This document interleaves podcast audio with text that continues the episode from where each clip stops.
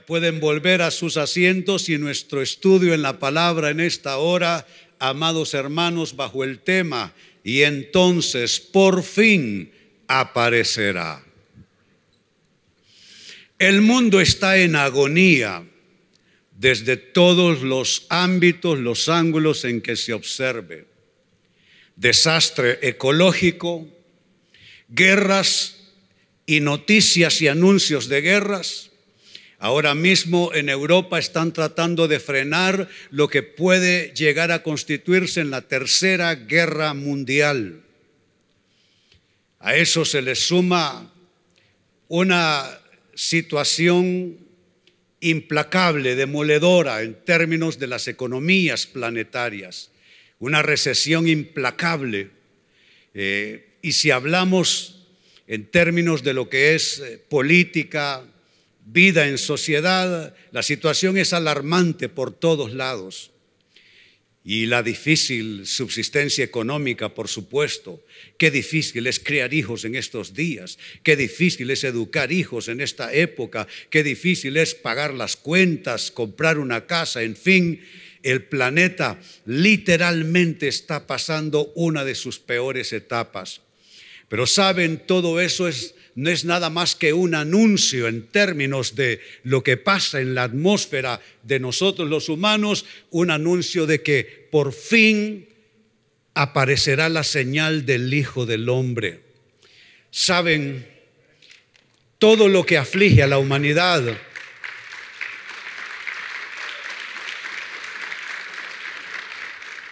todo lo que aflige a la humanidad y por supuesto que a nosotros también en lo humano es, señal, es anuncio, porque es inminente la venida de Cristo Jesús. Nunca antes en la historia de la humanidad hemos estado tan cerca de su retorno glorioso como en la época en la que a nosotros nos toca vivir. Y quiero abrir el tema con una lectura extraordinaria que es palabra profética básicamente de Jesucristo, no solamente para sus apóstoles y discípulos, pero también para nosotros que hemos alcanzado esta época de tiempos finales. Dice Mateo capítulo 24 versos 30 al 35. Y entonces por fin aparecerá en los cielos la señal de que el Hijo del Hombre viene y habrá un profundo lamento entre todos los pueblos de la tierra. Verán al Hijo del Hombre venir en las nubes del cielo con poder y gran, gloria. Enviará a sus ángeles con un potente toque de trompeta y reunirá a los elegidos de todas partes del mundo, desde los extremos más lejanos de la tierra y del cielo. Ahora, aprendan una lección de la higuera. Cuando las ramas echan brotes y comienzan a salir las hojas, ustedes saben que el verano se acerca. De la misma manera, cuando vean que suceden todas estas cosas, sabrán que su regreso está muy cerca a las puertas. Les digo la verdad, no pasará esta generación hasta que todas estas cosas sucedan el cielo y la tierra desaparecerán, pero mis palabras no desaparecerán jamás. Lo primero que el texto nos va indicando y será nuestro primer elemento en esta, en esta presentación de estudio es acerca de la señal del Hijo del Hombre. Así comenzó hablando Jesús, hablando de su señal en relación a su venida. El verso 30 dice, y entonces por fin, ¿por qué esa corta frase por fin? Por el agobio, por la aflicción a los que la humanidad estará sometida y nosotros en alguna manera también como su pueblo. Entonces por fin, dice Jesús, aparecerá en los cielos y note cómo la define, cómo la describe la señal de que el Hijo del Hombre viene. Eso que se tradujo como la señal en el texto leído, se traduce así en los textos originales del griego semeion, que básicamente debe traducirse como una indicación de algo. Es el griego semeion, especialmente una indicación ceremonial o sobrenatural, es decir, algo milagroso, una, una verdadera señal, un verdadero prodigio. Entonces no estamos hablando de una señal cualquiera, como de vez en cuando aparecen noticias que se vio una luz extraña en los cielos y que pensaban que se trataba de un ovni y cosas de ese tipo. No, está hablando de un, eh, un está hablando de una indicación que tiene ese elemento que es ceremonial, que es absolutamente sobrenatural. No es algo humano, no es algo tecnológico, no tiene que ver con otras explicaciones, algo verdaderamente milagroso algo que es un prodigio y esa señal se verá de un extremo al otro de la tierra. Nosotros no entendemos desde el punto de vista humano cómo eso puede ser, pero será una señal tal, no dice qué tipo de señal, no se describe en sí la señal, pero sí se describe, digamos que su, su efecto extraordinario, un efecto semeion de algo milagroso, que la gente entenderá en esa señal que tiene que ver con eh, cosas de otro orden, de otro nivel, no cosas humanas, no guerras entre humanos, no situaciones de orden humano o natural, sino algo absolutamente eh, eh, prodigioso, algo enteramente milagroso. Es lo primero que nos muestra el texto, la señal del Hijo del Hombre. El segundo elemento que aparece y siempre en el verso 30 leído es que habrá un profundo lamento. Una vez que aparezca la señal del Hijo del Hombre, las naciones de la tierra, absolutamente todas, todos los continentes, naciones grandes, naciones pequeñas, naciones ricas y poderosas y naciones vulnerables como la nuestra, habrá un profundo lamento. Lo leímos en el verso 30. Habrá, dice, un profundo lamento y yo destaqué esa frase tan triste con altísimo contenido dramático para ustedes, habrá un profundo lamento entre todos los pueblos de la tierra. Fui a buscar más de cerca, tratar de observar de cerca qué hay detrás de esta afirmación, qué hay detrás de esta frase. Un profundo lamento. Se traduce así en los originales a partir de la interacción del griego copto y se tradujo como un profundo lamento. Es el griego copto, que literalmente traduce golpear el pecho en medio de un gran dolor. Se traduce como lamentar, se traduce como llorar y se traduce como gemir. Note, será un, un, efecto sobre toda la humanidad de verdadera tragedia algo absolutamente eh, eh, triste, un dolor cual no hemos vivido los humanos hasta aquí. Hemos pasado guerras, hemos pasado desastres naturales, hemos pasado eh, problemas de distintos órdenes, pero nada se parecerá a este profundo dolor y lamento. Es un efecto copto que viene por la condición del mundo y que ya eso reclama la inminente venida de Jesucristo. Ese lamento ya se comienza a sentir en las naciones, porque lo que leemos todos los días son malas noticias, tristes noticias. Yo no sé de ustedes, pero no es disfrutable para mí ver las noticias cada día. Si se trata de cosas nacionales, cosas lamentables. Si se trata de cosas planetarias, una, eh, le, le roba a usted la paz, la tranquilidad. El mundo está de tal manera que uno piensa en sus nietos, como es mi caso, uno piensa en su familia, uno piensa en la clase de vida que espera a esas nuevas generaciones que han nacido en estos últimos años. Ese lamento ya está corriendo, ese e, efecto copto ya se está sintiendo. E, es un dolor profundo, es un lamento, es un gemir, es un lloro y se experimentará en grado superlativo en los días de la segunda venida de Jesús. Siguiendo el pasaje que estamos tomando, otro elemento que está presente allí, dice que en esos días verán al Hijo del Hombre venir en las nubes. Algunos grupos religiosos en distintas épocas dijeron que la venida de Cristo era algo más bien espiritual, que Él vendría espiritualmente nada más. Algunos grupos incluso dieron fechas de esa segunda venida solo en forma espiritual. Pero lo que está diciendo Jesús es, verán al Hijo del Hombre venir en las nubes. No es algo espiritual, es algo absolutamente físico y concreto. El verso 30 que estamos comentando lo dice de manera literal. Verán al Hijo del Hombre venir en las nubes del cielo con poder y gran gloria. Qué interesante ese vocablo para nosotros es tan casual, ¿no es cierto? Ver, pero a veces vemos y no estamos viendo bien. A veces vemos de una manera casual, a veces observamos de manera pasiva, de tal forma pues que alguien nos pregunta, ¿recuerda usted lo que vio? Y no recordamos nada porque fue un mirar casual este no es el caso. No es un ver por casualidad, no es un observar de manera pasiva, de manera mecánica, en ninguna forma es así.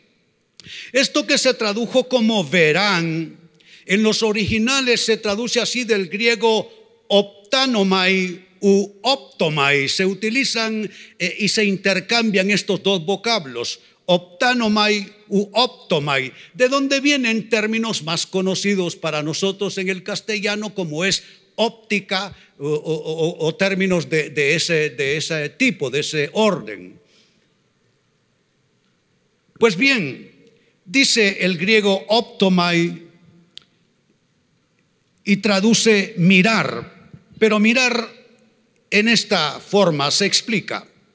Mirar con los ojos bien abiertos, como cuando usted está observando algo absolutamente notable.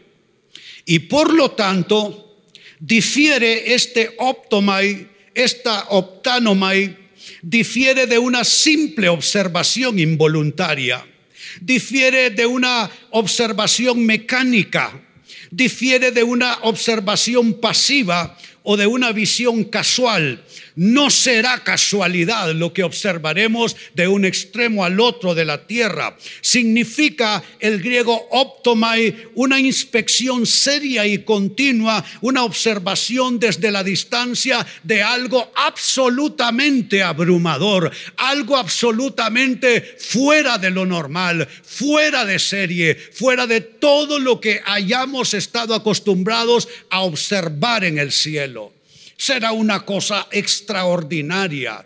Será captado de un extremo al otro. Es una, es eh, una forma de ver que nos traerá eh, eh, alarma, sobrecogimiento. Y quizá los que sí conocen el tema de la venida de Cristo lo observarán con un, un sentimiento de redención final para sus vidas. Siguiendo en el texto que estamos considerando se habla de algo que nos concierne de manera directa.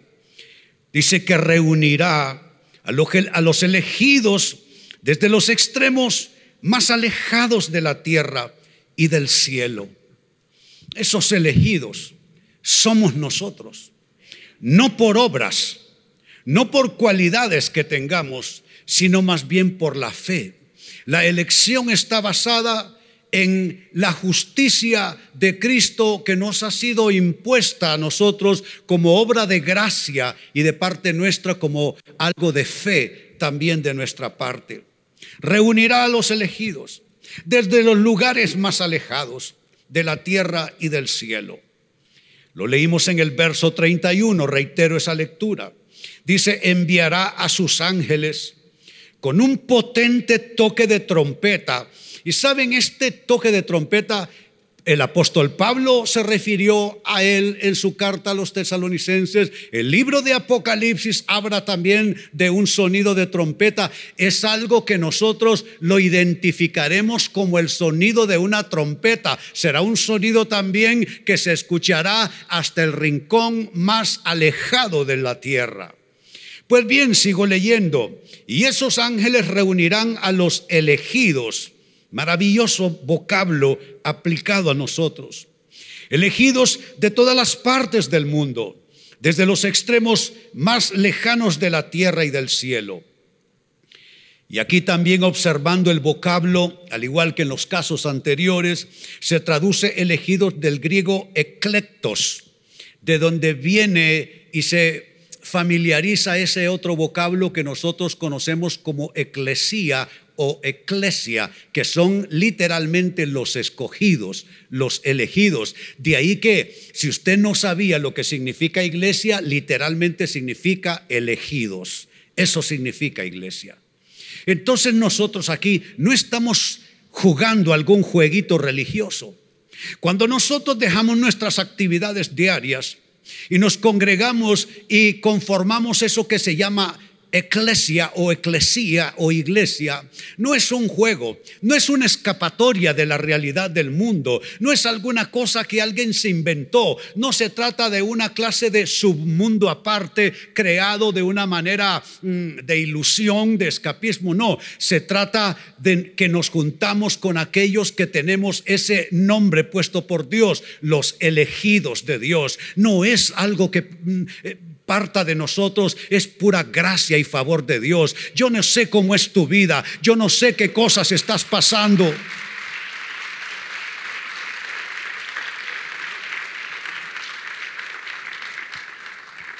Yo no sé cómo está tu vida, no sé qué cosas están pasando en tu escenario de vida, pero date cuenta de una cosa, no importa cuánto te falte, cuántas cosas por resolver, cuántos problemas tengas que afrontar, tú eres parte de los elegidos de Dios y tú serás recogido y llevado para la gloria eterna. Tú tienes una morada que ha sido preparada por Jesucristo. Tú tienes una casa especial preparada en su gloria. Y sigo adelante con esta descripción que ha hecho Jesucristo. Dice otro elemento que cuando vean que suceden todas estas cosas, qué importante ver lo que está sucediendo poder interpretarlo de manera correcta. No son los medios masivos de comunicación que van a interpretar los acontecimientos para nosotros. Nosotros eh, no podemos pensar en términos de, Rusia o de Ucrania, que es lo último que nos tiene alarmados, en términos de cómo nos lo enseñe Occidente o cómo eh, Rusia nos lo quiera eh, mostrar por su parte. No, nosotros tenemos que ver los acontecimientos que suceden a la luz de otro conocimiento, a la luz de otra clase de enfoque y de revelación. Nosotros no podemos ver la pandemia solo como una cosa que se originó allá en China y que se han eh, eh, conseguido vacunas y verlo solo desde un punto de vista humano. Jesucristo habló de las cosas que nosotros estamos viviendo ya. Eso que se llama cambio climático, esos desastres ecológicos, la Biblia le llama señales de los últimos tiempos y habla de terremotos, habla de desastres ecológicos, esto que nosotros llamamos pandemia en los boca de Jesús se le llamó pestes y, y epidemias y pandemias que sucederían a la humanidad. Entonces no se trata de que CNN o cualquier otro nos interprete los acontecimientos del mundo. No, no, no. Se trata de que nosotros pongamos los espejuelos de la revelación de Dios y que cuando veamos todas estas cosas las interpretemos de manera correcta. El verso 33 leído dice, de la misma manera, cuando vean que suceden todas estas cosas, sabrán, qué interesante. Al ver uno lo sabrá. Yo te pregunto con qué ojos tú estás viendo las cosas. ¿Eres tú de aquellos que simplemente toma partido ideológico en las cosas que suceden en el mundo? No se trata solo de tomar partido ideológicamente hablando, se trata de conectarnos con la revelación de Dios, poder observar las cosas que suceden para saber. Ese vocablo saber habla de revelación, habla de conocimiento revelado por Dios. Tú tienes que abrir los ojos y darte cuenta en la hora que estamos nosotros viviendo. Pues bien dice, sabrán que su regreso está muy cerca, a las puertas. Mi comentario puesto en notas para ustedes es que debemos interpretar los acontecimientos mundiales a la luz del conocimiento bíblico. No son los periódicos, no son los noticieros, es la Biblia que te va a ir actualizando lo que va a suceder. Miren solamente una pandemia. Hace 100 años se vivió una pandemia, pero tú y yo no estábamos presentes. Mi padre era un niño cuando hubo la última pandemia llamada la gripe española. 1918 y más o menos fue concluyendo en 1920. Nosotros no sabíamos de una cosa tal. Y si nos lo hubieran contado, hubiéramos dicho que se trata de una película de ciencia ficción. Pero lo estamos viviendo. El mes de marzo se cumplieron dos años de pandemia en nuestro país. ¿Cómo lo vamos a interpretar? Tiene que ser a la luz de la Biblia. Es parte de las señales que ya anuncian la inminente venida de Cristo Jesús. Así es que no es tanto de escuchar lo que diga la media, lo que digan los medios masivos de comunicación, es hora de escuchar lo que dice la Biblia sobre lo que está pasando. Y el último elemento que recojo de este texto leído y comentado es el siguiente. Ah, Jesús habló de que no pasará esta generación. No pasará, dijo él, esta generación. O sea que le pone término.